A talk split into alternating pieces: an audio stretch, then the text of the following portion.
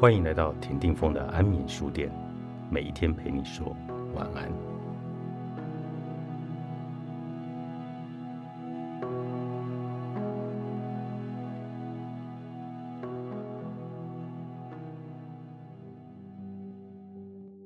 懂得牵起敌人的手，你就多了赢的机会。不要轻易和人撕破脸，也不要轻易树敌。你不知道他们未来有没有利用价值。出了社会之后，最有感的事情之一，莫过于朋友变得难交了。对啊，以前那种单纯的情谊越来越难遇见，充斥的竟是些包装着世故的友善，裹着糖衣的火星。可是，你可以完全置身事外吗？不好意思，很困难。所有与人心牵扯的东西都简单不起来，所以友情本身也很复杂。小时候，我是很害羞的人，不懂得如何与人拉近距离。我以为交朋友就是要隐藏个性，唯唯诺诺，当个无害的人。互相使用的语言也应该尽量温和，不和人冲撞。如此没有棱角，假情商高，应该会让我成为万人迷吧？事实不然。结果我变成朋友间的工具人，一个好好先生。但这样的好人反而让人有距离感，不想和你深交。然后我发现，真正的好友反而是互相喜欢贬损的，可以斗嘴，可以叫对方难听的外号。而且你有没有发现，好朋友叫你越难听的外号，你越爽，越觉得好笑。同样一句 “MD 共玩”，想象是一个好友对你说。另一个是马英九对你说，哪一个比较令人生气呢？人心是很反智的，不能以常理判断，不是事事迁就，顺从就可以得到人心，轻佻无礼也不一定会被讨厌。不然小时候我应该是万人迷才对，不会落得工具人的下场。然而，如果理解人心的难易，就停留在这边就好了。问题就在于长大之后。人心还越来越复杂，就算交到了朋友，势必会发现对你好的不一定是真心之交。友情这条线越来越模糊，你也感受得到这世界的冰冷。你往往会觉得自己很了解朋友，这也是很多人容易被蒙蔽的原因。但就像小时候的我一样，人会掩饰自己的心思和个性，为了达成某种表面的和谐，没事时相安无事。一旦有事或关系到利益时，这样的伪装便不堪一击。职场就是很好的试炼场，里头太多利益冲突了。你有没有想过，本来一起加班、一起吃饭，以为建立起很好革命情感的同事，在升职关头捅你一刀？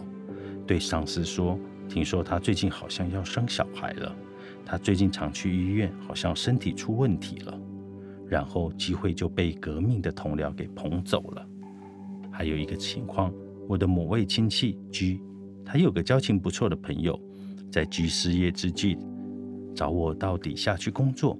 一开始 G 很感谢这位朋友，但去了没多久，G 开始觉得他们的资历差不多，能力也没差多少，凭什么自己要听命于他？凭什么不是自己坐在主管的位置？于是开始不合作，产生摩擦，最后两人不欢而散。站在那位主管的位置上来看，他应该能体会到职场上很多时候朋友还比不上敌人或是对手。我以为我们是朋友，我对你这么好，你居然不知感恩，这样的落差感立刻就出来了。在利益面前，你的朋友常常不是你的朋友。再来，你的敌人也未必是你的敌人。以前大家都在学校有分过组吧？小时候选组员都是二话不说选和自己亲近的、感情好的，但这些有交情的同学，有时候是分组作业时的拐瓜裂枣。分组讨论迟到、作业迟交，该发表意见时没想法，上台报告时站到最后面，完全就是来蹭学分的。你明明知道有比他们更合适、更有能力的同学，但可能因为平时有些过节，互看不顺眼而跳过他们。选择朋友只是出于维持表面和谐或相悦。国中时，班上有两位男同学，每次大考的前两名都是他们两个大风吹，但两人有很明显的余量情节。上课抢着发问，互相针对，还曾经大打出手。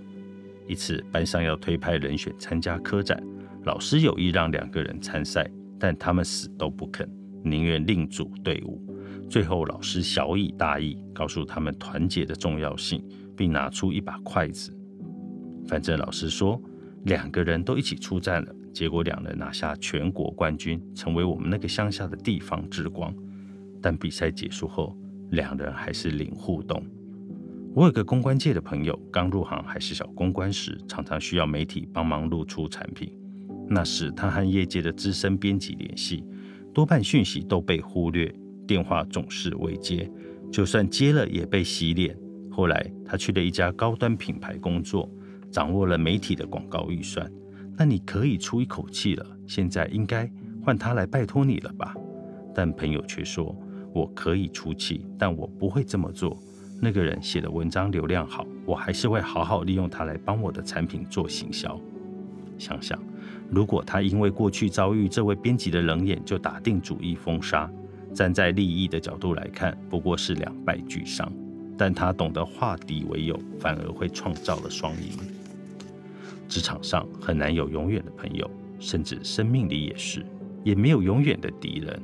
懂得站在高一点的角度，敌人很多时候反而是贵人。朋友之间很难保持应有的界限和距离，一旦有了利益牵扯，反而缴获不清。相爱也相杀，还不如敌人之间互相知道对方要什么，各取所需。懂得藏起厌恶，也能掏出真心。好会川著，方志出版。